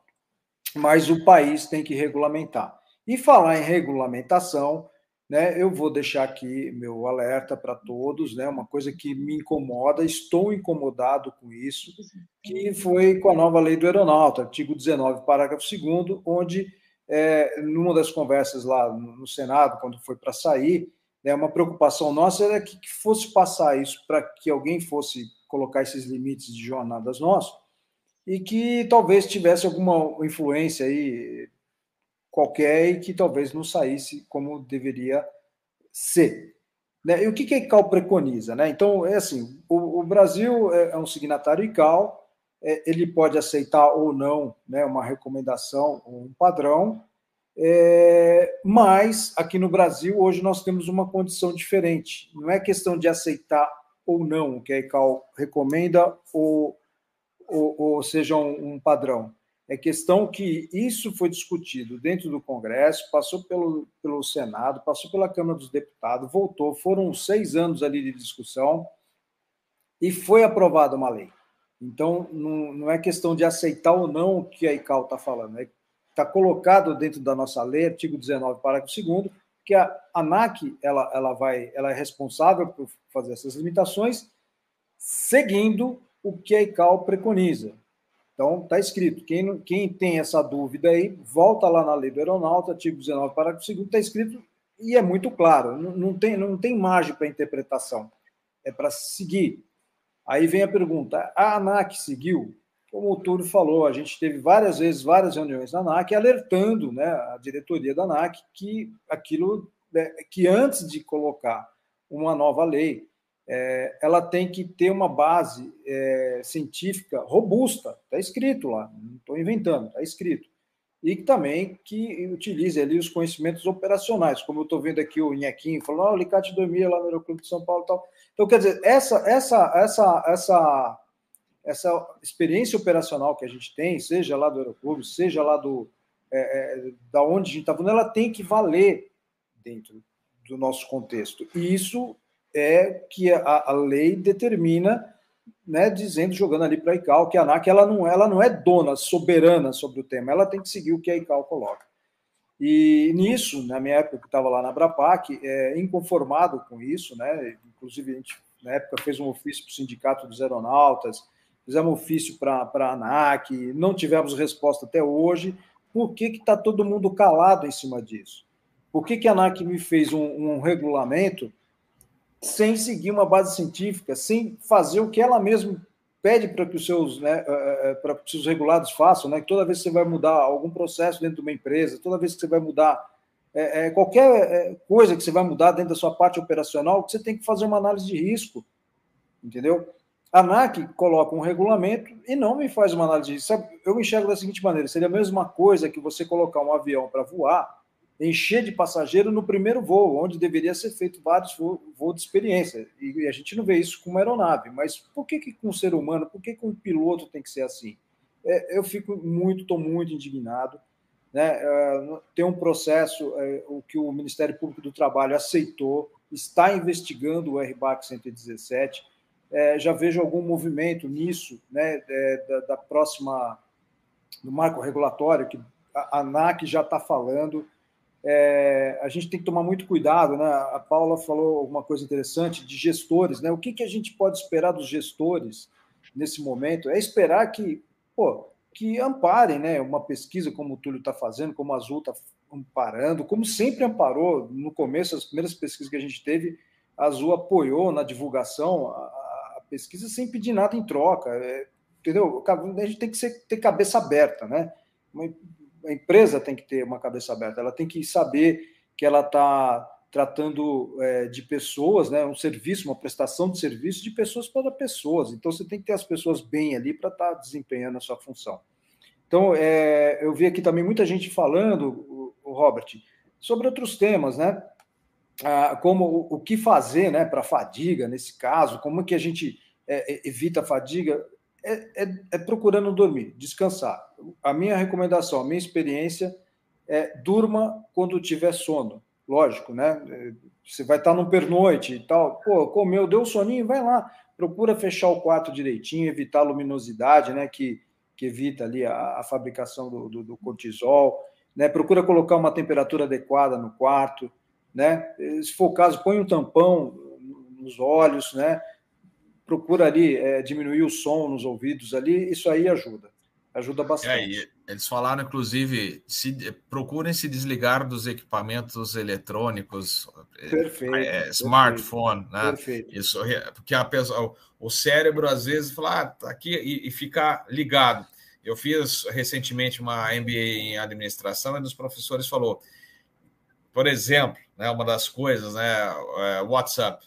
É, se você quer estudar, quer fazer qualquer coisa, programa ele para você não ficar vendo aqueles pop-ups né, do, do, do da, das mensagens ou do Twitter, é, deixa ele e ele falou: o ideal seria desligar, mas se não, deixa programado, porque é assim: você está lá estudando, está querendo descansar, aí você fica com aquele olho, né? Aquele, você fica vesgo, né? E aí, pronto, sai aquela mensagem lá, aí você já perde, né? Já desconcentra e vai lá para ver a tua mensagem. E o Robert, cérebro. Tá Oi. É. O, o ideal, os estudos dizem que não é desligar. O WhatsApp, o, o celular não pode ficar nem no mesmo ambiente que você. Olha porque o, o, celular ele gera dopamina, ele, ele age no mesmo lugar que as drogas, ele é um estimulante. Então, nós estamos aí envolvidos por esse mundo de drogas, né? Nós somos feitos de hormônios, o hormônio é uma é uma química. Então, os estudos dizem que para você se desligar e para conseguir o foco e a concentração, o celular ele não basta estar desligado, ele não pode estar no mesmo ambiente. É só uma dica também para foco. Ah, deixa, deixa, eu só falar aqui, o, o Inhequinho aqui foi meu instrutor no Aeroclube, eu, eu sei que ele está brincando, eu também estou levando aqui, até dei risada aqui, olha que ele, que ele falou sobre isso, é, é uma brincadeira. É, é, aliás, eu aproveito para mandar um abraço para o Milton Parnes né, o, é, e, a, e a Tereza, que estava nos assistindo aqui, também foram do Aeroclube. Boa. E eu lembro, eu voltando do meu voo solo lá com o Cherokee, a Tereza e o Milton saindo para voar. E aí, e a Tereza mandou um parabéns, Robert, na fonia. Era o meu segundo voo solo. Eu estava voltando de Jundiaí. É, o primeiro ah. foi o é, saudoso Mazinho, foi o primeiro voo é, meu voo solo lá na Fazenda Ruí, depois eu peguei o avião e fui fazer toca arremetida lá em Jundiaí. Nesse, no retorno desse voo, eles estavam saindo para voar, eles podem até contar. Eu acho que era, era a Tereza soube que estava grávida e iam fazer um voo para comemorar. Se não falha a memória, Tereza, qualquer coisa, qualquer coisa você, você confirma aí comigo, tá bom? Bom, vamos ao Túlio. Túlio, eu sei que você tem um jantar em família, tá louco para ir lá encontrar a turma. Então, eu vou passar para você fazer suas considerações finais. Eu também, daqui a pouco, vou jantar, que eu preciso o quê? Dormir, porque amanhã tem voo, nove da manhã, mas tem que dormir. Não, legal. É um assunto muito vasto, né? Eu adorei a aula da, da doutora Paula, foi realmente fantástico, né? É, e não tem outro remédio para fadiga que não seja o sono, um sono reparador. Falar um pouquinho dessa parte que ela mencionou do hipocampo, né? Tanto o acidente do Alpha Fox Alpha, como também o acidente do Fly Dubai, foram notadamente desorientações espaciais na arremetida. Então, a arremetida ela já aumenta a complexidade do voo. Né? Então, se você está fatigado e você tem uma carga de trabalho maior, uma complexidade maior, o risco acaba aumentando. Né? E, é, infelizmente, é, quer dizer, no caso do Alpha Fox Alpha, houve investigação com, a, é, com inclusive a investigação dos parâmetros de voz e fala com a, é, a metodologia desenvolvida pela doutora Carla Vasconcelos, da UFMG, é, e que constatou é, que havia uma, um padrão diferente na voz do copiloto nesse acidente. Né? É, Para falar a parte da gestão do teu dia a dia, né, o trabalhador normal, o trabalhador que tem oito horas de jornada, né, normalmente né, as pessoas dividem o seu dia. Qual seria a condição ideal? Né? Oito horas de trabalho, oito horas de sono e oito horas de lazer. Porque o lazer é o ócio, né? Ou seja, você vai usar uma academia, que para você fazer uma academia, você tem que estar é, satisfeito, né? Você tem que estar descansado. Não adianta você fazer uma academia no horário da madrugada porque você não teve um horário, né, você não dormiu para fazer academia. Qual vai ser a parte fisiológica, a parte biológica, né, de contribuição desse exercício físico, né, numa condição dessa, né? Então, realmente, a nossa rotina, jornadas disruptivas, né, que nem sempre tem o mesmo padrão, quer dizer, nunca tem, e que às vezes tem aquela questão do counterclockwise, ou seja, você vai encurtando o dia do indivíduo. Se apresenta às duas da tarde hoje, amanhã se apresenta às dez da manhã, no outro dia se apresenta às seis da manhã. Quer dizer, então você vai encurtando o dia. Isso acontece até em sessões de simulador, que é muito improdutivo. Né? Você fazer uma sessão de simulador que você está encurtando até a, a, opção da pessoa estudar, de fazer uma academia, né, para fazer um bom simulador, para poder aprender, né, para poder é, relembrar os conceitos e treinar, que é o foco do simulador. Então eu vejo que tem muito espaço para melhoria. Eu acho que a mentalidade do gestor ela precisa ser é, revisitada no sentido de não simplesmente contar para o otimizador o que ele tem que fazer, né, em grandes empresas e dar um play, né? É, eu acho que é, as pessoas têm que fazer né, estudos de casos, as pessoas têm que fazer pesquisa em campo, questionários com seus tripulantes, têm que entender o que está acontecendo, né? E tentar otimizar essas operações, não baseadas só em é, limites de jornada e tempo de descanso, limites de hora de voo, e sim aquilo que é, seria otimizável, né? Para o num ponto de vista biológico. Né? Falando do RBAC 117, eu tenho algumas críticas do RBAC. Eu acho que a ANAC fez um belo trabalho. É, nós fizemos dezenas de reuniões com a gerência de, é, técnica de fatores humanos da ANAC, com o saudoso Sávio, com o Miguel, com a Isabela, né? com o João Luiz. É, a ANAC fez um trabalho, mas ela fez um trabalho também de copy and paste né, da CAL 48, juntou algumas coisas né, é, de outras regulações. É, houve um processo transparente de tramitação. Nós pedimos, na audiência pública do RBAC, nós pedimos mais 30 dias, fizemos várias contribuições, nós fizemos a primeira contribuição muito antes, no relatório FRNS dos aeronautas, setembro de 2016, se não me falha a memória, nós fizemos um estudo que foi patrocinado pelas entidades, através do Safety Fest, nós não tínhamos o projeto Fadigômetro ainda, e esse estudo apontou é, questões importantes para a ANAC. Né? Esse estudo foi publicado é, pelos aeronautas. E daí surgiu o projeto Fadigômetro. Né? Então, uh, qual é a ideia do projeto Fadigômetro? Não é criticar o RBAC no sentido amplo, porque eu, eu vejo pessoalmente que não é algo produtivo nesse momento. Né? É, eu, eu, o que a gente enxerga e, e, a gente tem levado para o projeto Fadigômetro é tentar verificar quais são os pontos críticos do RBAC, né? O que está sendo mais é, crítico e tentar, é, através de modelagem e também do questionário, que foi um questionário novo que nós desenvolvemos, já tem quase 300 respondentes, de tentar é, jogar luz nisso, com ciência. Né? E ficou decidido, na última reunião da Comissão Nacional de Fadiga Humana, no dia 15 de março, de que esses esforços, né, eventuais propostas de mudança, estudos que visem propostas de mudança no RBAC, sejam concentrados na CNFH qual é a, a, a nossa ideia? É, é, se tiver uma iniciativa de uma entidade A com a entidade B para tentar fazer uma mudança no RBAC, na qual todos os stakeholders não participem, não é algo muito transparente, não é algo muito produtivo. Né? Se você tem uma comissão dentro do CNPA que tem que qualquer entidade membro do CNPA pode participar, né? mas que tem todas as, as grandes empresas, tem sindicato, tem as associações, tem a ANAC, tem o CENIPA, né? É uma comissão que vai fazer 10 anos, é uma comissão que ela mudou o foco dela depois que a gente fez a última atualização do manual, que foi em maio de 2020, inclusive tem versão em português e inglês. Essa comissão, ela mudou o foco dela para um foco gerencial, para tentar auxiliar o sistema nessa parte do gerenciamento. Daí também endossando os resultados do fadigômetro. Não só o fadigômetro, como qualquer outro estudo que venha surgir. Então, eu acho que a gente pode focar na comissão é, para a gente dar robustez, se for tentar mudar alguma coisa na RBAC, que seja bem feito, né? para também melhorar esse processo em relação ao que foi feito antes. A ANAC fez algumas simulações de software, ela não fez nenhuma coleta em campo. Né? A IASA fez um estudo em 2019 para verificar a eficácia dos limites prescritivos na Europa. E ela chegou à conclusão que, dependendo da, das jornadas, se elas forem disruptivas ou noturnas, é, elas vão levar fadiga independentemente do limite prescritivo. Então, a gente está batendo que a questão toda não é o RBAC em si. Né? O GAGEF, por exemplo, o GAGEF é o órgão do, que foi é, preconizado na RBAC, é o órgão da empresa, com a participação do sindicato, e algumas empresas também é, concedem a participação de associações de bandeira, que é algo que a gente parabeniza pela iniciativa da empresa, né?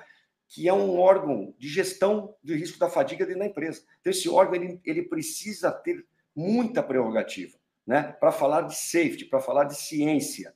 Então, aquilo que ele está enxergando né, como um órgão que deve envolver departamento médico, escala de voo, é, deve envolver sindicato, associação, se possível, é, enfim, todos os, os partícipes né, dessas gestões de, ri, de, risco, até no ambiente de SGSO, né, é, é o órgão que tem que ter voz dentro da empresa. Então, a alta liderança da empresa precisa ouvir os GAGEFs, porque a ANAC botou um piano em cima do GAGEF, no sentido de que, olha, tá aqui, né? Então, é uma coisa que a gente tem falado, porque está discutido em reunião, então as coisas precisam ser é, levadas adiante, porque a hora que acontecer alguma coisa, quem vai se responsabilizar, né? Quem que realmente tem a caneta na mão? É o accountable manager, né? Então, a gente precisa pensar nisso, que a cabeça do gestor, ela precisa estar aberta a esses novos estudos, né? Para que a gente cresça como um todo. Essas recomendações que o fadigômetro fez, elas afetam menos de 4% das escalas que a gente analisou. Analisamos 8.476 escalas. E não é escolhendo escala, são,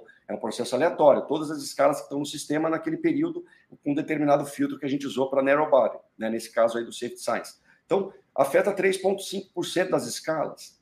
Qual é o impacto operacional em fazer essa gestão? Né? Então, eu acho que eu, eu desviei um pouco o foco né, da pergunta é, do, do, do, espectador, mas é, porque também não é muito a minha praia falar de parte fisiológica, né? Eu, eu tento fazer a minha gestão aqui, mas é, a doutora Paula e o, e o, o Licati conhecem muito mais sobre o assunto. Eu, eu vou mais nesse foco da, da, análise, mesmo porque nós temos muitos dados. Né? Foi coletado né, numa grande empresária brasileira em 2005 mais de 1.100 eventos foco, a nível 3. Né? e professor Marco Túlio de Mello e outros pesquisadores perceberam que havia um incremento de quase 50%, de 46%, na incidência relativa de erros entre meia-noite e seis da manhã, quando comparados com outros períodos do dia. Inclusive, a gente coloca esse dado nesse artigo do fadigômetro com análise que nós fizemos de mais de 700 mil acessos de meia e meia hora de todas as, a, a, as tripulações que estavam voando dentro do projeto fadigômetro de 2019, fazendo uma média anualizada.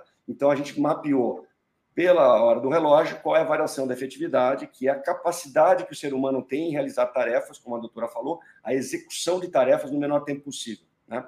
Então, a gente está cruzando essas informações. Eu acho que é esse que é a questão do FRMS, é o data-driven. Né? Nós temos muito dados, as empresas têm muito dados, elas têm dados de foco, elas têm dados de dispensa médica, elas têm dados de arremetida, dados de pouso duro, ela, tem vários dados para cruzar. Né? Basta ter vontade política né, e envolver as pessoas. Né, e aí a gente consegue avançar.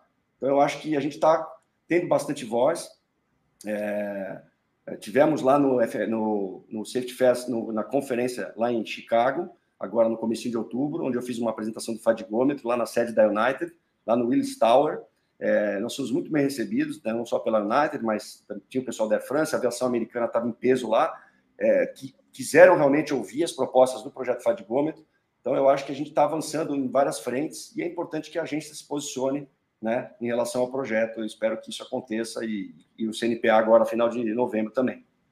Desculpa se eu falei demais, mas tentei fechar aqui o, a minha parte aqui. Não, não, é, é super importante. Aliás, fica para uma próxima, para um próximo tema também. É tudo relacionado com a parte de regulamentação. É, e a gente vê muito acontecer, está dentro do previsto, e é uma. É, o, o, tripulante sente isso. Voa duas madrugadas e depois uma terceira seria apresentação 6 e 5, depois mais duas madrugadas, ou. É, é complicado, né? É, é isso, isso, não configura. É, é não, isso, não isso, configura. Oi, então, fala. Isso mostra, desculpa te cortar, isso mostra que a gente não vai conseguir só no limite prescritivo. O limite prescritivo ele é um mal necessário né? Ele precisa existir. Senão, né? Se fosse uhum. lá na Finlândia, no Japão, quem sabe não precisasse, né? Mas ele precisa existir, né? Mas não adianta a gente pegar, jogar a regra num otimizador com 6 mil, 7 mil tripulantes e dar um play. Que ele vai buscar uma solução otimizada, né? É, matematicamente, mas ela não está otimizada para o ser humano. Né? Então, uhum. amarrar pelo limite, no, a gente tem essa proposta no fadigômetro, as recomendações, porque é bem pragmático com relação a madrugadas e operações entre duas e seis da manhã. É algo bem factível para quem está cuidando da escala. Né? Mas eu acho que o conceito do FRMS, do gerenciamento mesmo, ele vai muito além disso. Ele tem que estar tá baseado em dados, né? de preferência dados objetivos, mas se não for possível, pelo menos uma escala Samperelli, uma escala Karolinska, um questionário, né? Baseado em dados, né? E tentar entender aonde está acontecendo as coisas, cruzando os dados, dados da ponta da seta, de realmente quando o erro tem algumas consequências, o estado indesejado da aeronave, etc. Então tem muita coisa para fazer, né? E a gente tem que fazer é, não em forma dramática, né? Mas é, é importante que seja feito logo, porque o, a, aviação está retomando, as rotinas tão fatigantes, essas jornadas longas, as pessoas têm reclamado dos descansos curtos. Então, a gente tem que olhar para o processo de otimização para ter uma sustentabilidade, né? E, e, e o ganha-ganha, né? Que o operador vai ganhar e que também o tripulante, consequentemente, o usuário também ganha. Deixa eu só, eu posso dar uma. Então, é só complementando o que o Túlio está falando, essa, essa parte aí da, da, dessa indignação né, com a ANAC, ela, ela tem, tem um fundamento. Porque quando foi colocado na lei aquilo que está escrito, era para ser seguido. Né? E não era para a gente estar tá, dois anos depois estar tá discutindo ah, foi bom ou não foi. Quer dizer, é o seguinte: tem uma maneira de fazer, a maneira correta, que é o que está escrito, e não foi feito. Né? Então, é, é, é, justo que as pessoas reclamem, né? E, e era para a gente já estar tá num outro estágio, na verdade, era para a gente estar tá, é, é, melhorando alguma coisa que tinha sido feita lá atrás. É, é, várias discussões que a gente teve, por exemplo, no Chile, se eu não me engano, ou no Peru, uma coisa assim, ou um escritório da ICAO aí na América Latina, eu lembro que teve um, um senhor da ANAC, um diretor da ANAC, que ele fez uma apresentação, a gente estava lá, e ele fez a apresentação via videoconferência dizendo que naquele ano as coisas estariam resolvidas aqui no Brasil. A, a, a senhora da ICAO levantou os olhos, regalou os olhos desse tamanho, falou assim: mas como é que ele vai fazer isso?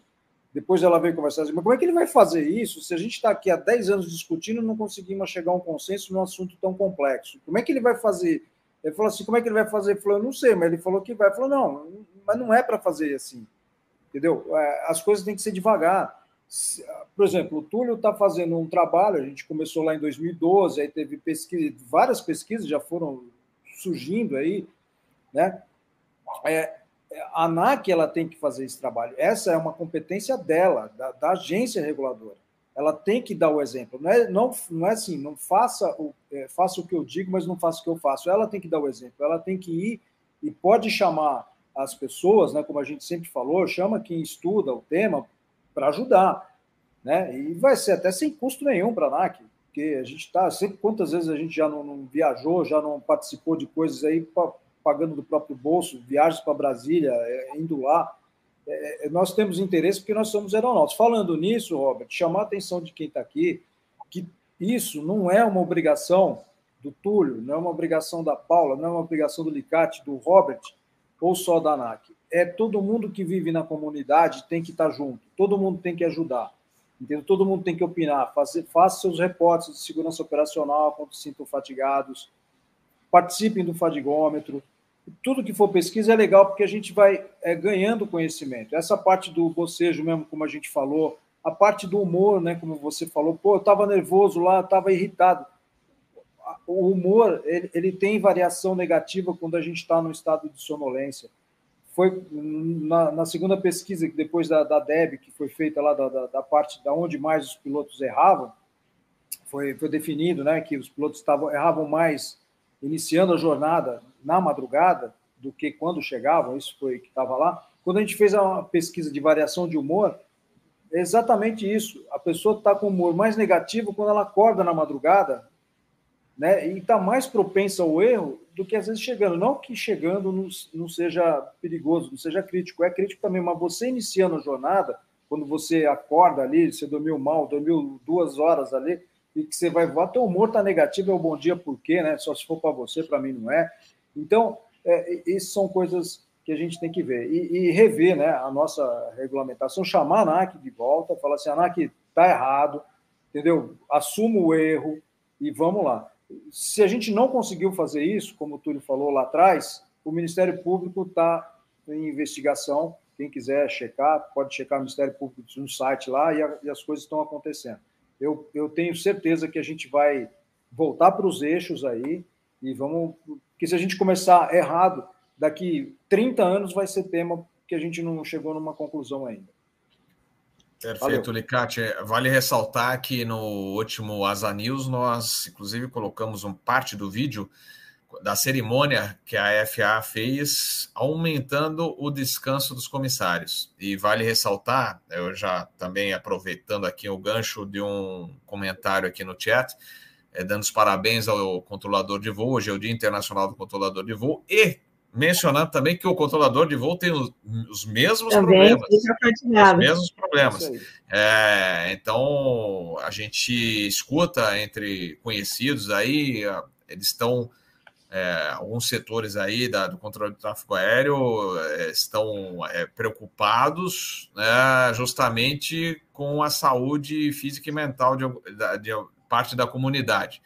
É, então, é, a gente espera também que não só na parte dos aeronautas, mas também os controladores de voo tenham esse controle melhor aí da, da parte de descanso, de, de fadiga, que é, não só a gente né, tem uma super responsabilidade, eles também têm outra super responsabilidade, né? E dando os parabéns aqui a todos os nossos colegas do controle de tráfego aéreo pelo Dia Internacional. Parabéns pelo serviço de vocês e a gente juntos aqui, sempre buscando essa parceria de é, dividir esses conhecimentos e também as preocupações. Doutora Paula, para a gente encerrar, suas considerações finais? Eu, eu queria fazer um resumo aqui. Eu acho que, pegando o gancho do que foi dito, eu gosto muito de falar uma frase quando eu ministro CRM, e eu digo assim: 100% dos seus clientes são pessoas. 100% dos seus colaboradores são pessoas. Se você não entende de pessoas, você não entende de negócio. 100% dos seus clientes são pessoas, 100% dos seus colaboradores são pessoas. Se você não entende de pessoas, você não entende de nada. Quanto mais você entende do humano, melhor é, o seu negócio, melhor o seu transporte, melhor as suas relações, melhor a sua produtividade. Se você entende é, o que afeta a fadiga no humor, é, na consciência situacional, é, na, na comunicação, e você entende que isso afeta a segurança dos, da sua tripulação, que pode afetar a segurança dos seus clientes, você tinha sim que ver conceitos. Eu acho que isso resume tudo isso que a gente está falando. Humanos, entendam humanos, está tudo resolvido. Perfeito, muito bom, Paula. Pessoal, vamos encerrar então o nosso Fly Safe. A gente esticou um pouquinho. Ô, Robert, mas, é... Robert, só, Antes você quer, acho, acho, que você, não. você quer dar uma resposta a alguém, não? Não, não. O, o eu não estou lendo o chat, aqui, tá? inclusive, é, eu não estou lendo o, chat. O Plínio falou alguma coisa que ele queria saber o que está errado. Na minha opinião, é, é, isso aí. A gente tem que ter uma regulamentação que seja estudada. Está escrito pela ICAO, DOC 9966, pode entrar lá, tem bastante coisa escrita, bastante dica legal. Entendeu? É só a gente seguir o que as pessoas já fizeram aí durante esses anos, aí desde Guantanamo Bay, dessa evolução toda é, é, claro que aqui, na, no, aqui nessa conversa aqui, a gente ficaria a madrugada toda conversando. Mas uma coisa que eu queria chamar a atenção, que é uma coisa que está chegando aí, que são os evitols, né? E a gente tem hoje, só para uma informação, a gente tem praticamente 200 e poucas empresas que estão se dedicando à fabricação dessas aeronaves. E três delas né, já começam a entrar com, com aeronaves autônomas, sem pilotos. Mas, enquanto tiver piloto, é, essas aeronaves aí, cada turno aí, é previsto que os caras façam 15, 20 pousos aí durante um dia. Então, a gente já tem que começar a se preocupar. Não estou falando qual vai ser a solução, se vai ter ou não, mas que a gente já tem que começar a cutucar aqui a ANAC, que se for regulamentar o Evitol com piloto, que a gente já comece já a pensar em como é que vai ser a fadiga desse pessoal aí. Beleza? Humanos, Ricardo. Humanos. Robert, boa, aqui para finalizar boa. também, eu queria dar, dar os ah. parabéns aos controladores de voo, reforçar também a importância dos mecânicos, né, que eles estejam também, tenham as jornadas bem geridas, que eles tenham, estejam nesse arcabouço da gestão de risco, né, e agradecer pela oportunidade aí da gente estar tá discutindo esse assunto tão importante e tomara que ele avance, né, e avance assim, além do, da, né, das apresentações que a gente faz, daquilo que realmente a gente coloca, né, como recomendação, mas que elas sejam efetivamente implementadas porque assim as instituições de pesquisa elas precisam estar estreitas com a indústria, a indústria precisa se estreitar com as instituições de pesquisas. Na verdade, é, esse novo normal que a gente está vivendo, né, essa, o pós-Covid-19, está nos mostrando as instituições, né, as empresas que estiverem mais é, próximas da, da, academia, elas vão conseguir é, ter o seu diferencial, aquilo que a doutora falou, né? Então, é, vamos colocar o humano no, né, na espinha dorsal dessa, dessa questão, que fatalmente né, a gente vai ter uma solução muito melhor, mais otimizada e mais sustentável. Perfeito. Pessoal, muito obrigado, é, doutora Paula, Túlio, Paulo, é, Paulo Licati. É, foi excepcional, a gente trocou bastante informação. Como eu falei, esse assunto é extenso, a gente podia ficar a madrugada inteira, mas aí ia causar fadiga também até para quem está assistindo, sono. Então a gente vai encerrar aqui para o Túlio também ter o jantar com a família, que isso faz bem, uma reunião em família. É, e aí a gente volta provavelmente terça-feira, 8 horas da noite, com a Asa News, mas até lá é, a gente vai soltar um boletim do comandante Pescada, que é o Asa News Mercado, ele vai trazer duas informações importantes, é, versão gravada do Asa News, e depois na terça-feira nos reuniremos ao vivo numa live, é, terça à noite, terças às 8 horas da noite no Asa News. Pessoal, muito obrigado, boa noite a todos, bom descanso e também obrigado, um bom noite. final de semana. Até a próxima, valeu, tchau, tchau. Boa noite, obrigado.